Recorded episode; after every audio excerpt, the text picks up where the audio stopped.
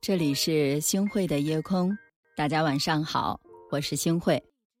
我想问问大家，你们对“德行”这个词怎么来看？我觉得呀，这个德行对于我们每个人来说都特别特别的重要。古话怎么说来着？“祸福无门，为人所照。”我们的人生呢，就好像是一场修行，有福没福，从来都不是天定的。而是靠我们自己的德行去修的。是啊，做人我们一定要对得起良心，对得起身边的每一个人。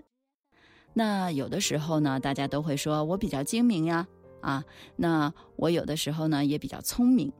但是大家有没有想过，精明敌不过厚道，圆滑比不过善良。是的，小胜靠智，那大胜靠什么呢？大胜啊，就靠德了。有的时候，大家经常会和我说：“你看这个人啊，所有的好事情都会找到他。”大家想想，一个人一时的精明和圆滑，可能呢，你会啊得到一些名啊，或者是利呀，啊，或者是别人眼中所谓的成功。但是呢，如果我们想要获取到真正的成功的话，靠的是别人的尊重。那个时候，你就必须要把自己的德行给积累起来。是啊，在这里呢，给大家想分享一个历史故事，是关于啊这个传位给皇子的故事。我给大家来讲一下啊，这个唐太宗李世民曾经纠结不已的一件事情。太子承乾啊有腿疾，害怕李世民废了他，于是呢他就铤而走险的发动了政变。结果呀，只有少数的人去支持他，毫无意外的，那他失败了。魏王李泰呢，他有勇有谋，文武双全，本是继太子谋反后，李世民呢，他心中继承了大统的最佳人选，但是呢，却也被李世民给放弃了。为什么呢？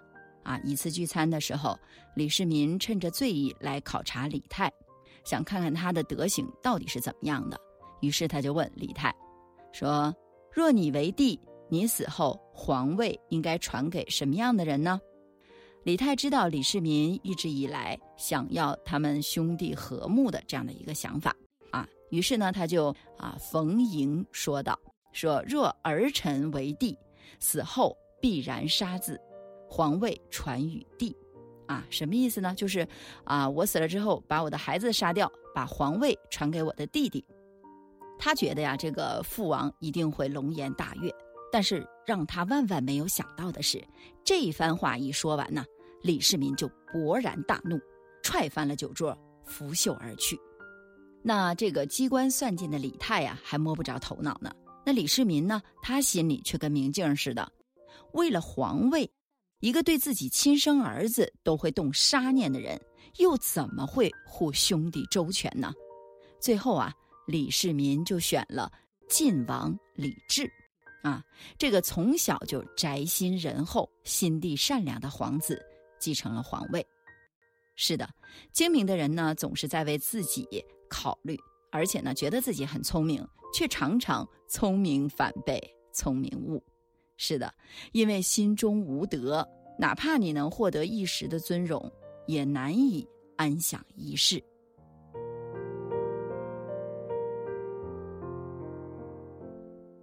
是啊，大家想想，宽厚待人，与人为善，这些呀，才是我们生命的底色呀，才是一个我们合格的人行走于世间的最大的资本。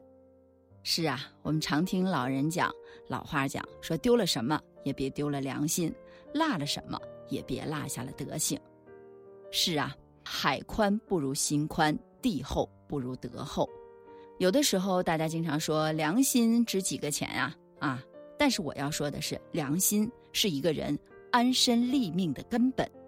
一个丧失了良心的人，大家想想，他跟行尸走肉又有什么不一样的吗？那曾经有一个很有名的爱心馒头店，在哪儿呢？在杭州。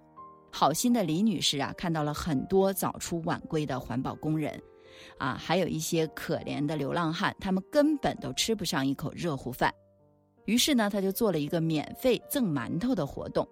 大家想想，他这个活动一旦启动，那么意味着他每天半夜三点就要起床去和面，一直忙碌到晚上八点才能够休息。啊，虽然特别的辛苦，但是呢，那些原本按时吃不上饭的人排队领馒头，啊，这位李女士啊，觉得自己再辛苦也值得了，心里真的是非常非常的满足。可是啊，啊，很多的时候我们经常会说好人怎么样没有好报，哎，没想到的是，没过多久，免费领馒头的人却有很多的无理要求了。说我不领馒头了，那你把钱退给我们吧。那大家想想，得知不能给钱之后，这些人就口出狂言，天天给我们这些东西吃，你不就是看不起穷人吗？太缺德了啊！你不就是想出名吗？大家想想，那寒了心的李女士就只好忍痛的把门给关上了。所以我要告诉大家的是，肆意消费别人的好心，在满足了自己的口腹之欲之后。来反咬一口，这样的人不仅仅是不懂得感恩，反而丧失了一个作为人的我们该有的良心和人品了。所以，我们常常听到这样的一句话，叫做“一涨一落山溪水，一反一复小人心”。是啊，我们生活在这个世界上，良心是跟随我们一生的法宝，也是我们人生路上的基石啊。那没有了他的铺垫，我相信，不论你做起什么事情来，可能暂时的成功会有，但是如果想成功一辈子，一个字难啊。那德行呢，就是撑着我们一路前行的这盏明灯，当然，它也是我们的根源根本。没有了它的滋养，大家想想，如果我们是一个参天大树的话，是不是也会枝败叶落呢？所以说，今天星慧老师想告诉大家，德行是我们一直要保有的最低的底线吧。如果你愿意，我可以永远像现在般美丽，因为我生而为爱痴迷。如果你有情，这世界。可以不需要再有四季，我的心早已经色彩分明。感谢您的收听，那如果你特别喜欢的话，请分享吧，还可以在文末点上一个再看，让我知道你在关注我。晚安，好梦。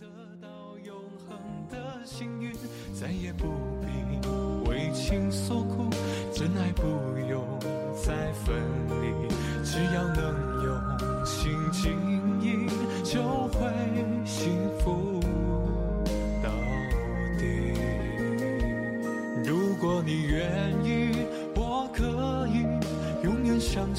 般美丽，因为我生而为爱痴迷。如果你有情，这世界可以不需要再有歌曲。我的心早已经充满了旋律。